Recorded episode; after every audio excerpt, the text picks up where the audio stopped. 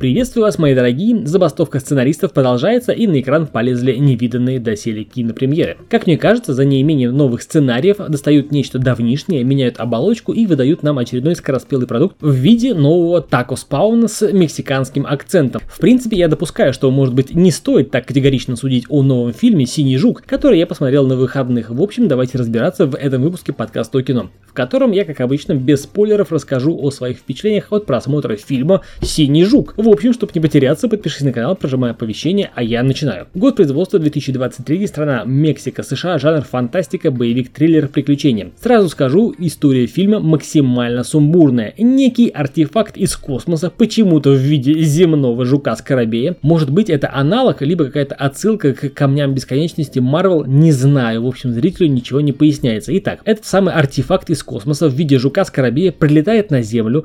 Когда прилетает, почему, откуда, никто не знает и зритель не узнает даже после окончания фильма «Смиритесь». В общем, нам дается как факт. Он прилетел, причем очень давно. Упоминания о тех временах, когда этот камень прилетел на Землю, остались лишь в виде наскальных рисунков. Не то ацтеки, не то майя, в общем, сплошные хз. Более того, этот космический артефакт жук имеет свою волю и сознание. Он может выбирать своего носителя. И вообще непонятно, этот жук паразит, как в Веноме, или же это сверхнавороченная технология, призванная защищать своего владельца, типа колец Шанчи. Вдобавок, инструкции по использованию этого жука не прилагается. Вообще, как бы там ни было, после череды абсурдных событий в фильме этот жук попадает к некому мексиканскому подростку Хайме Рейсу и, присосавшись к пацану, облачает нашего мальчонку в инопланетный костюм, который дает ему суперсилы. Вот такая вот непонятная замутка только на старте фильма. Но предвосхищая события, скажу сразу, по ходу повествования фильм яснее не становится. Большинство сражений происходит случайно, и верх над врагами одерживается тоже случайно, ибо все сумбурно и все непонятно. Получается, по сути, что мальчишка лишь как наблюдатель, все остальное делает костюм на автопилоте. Вне всяких сомнений, фильм не лишен положительных моментов. Графоний тут на высоте, спецэффектов завезли кучу, все красиво, ярко брызжет, э, блистает, светит, в общем, все красиво, хорошо. Но лично мне хотелось бы побольше содержания. Если уже мне в фильме показывается нечто инопланетное, нечто интересное, то хотя бы расскажите об этом. Что это,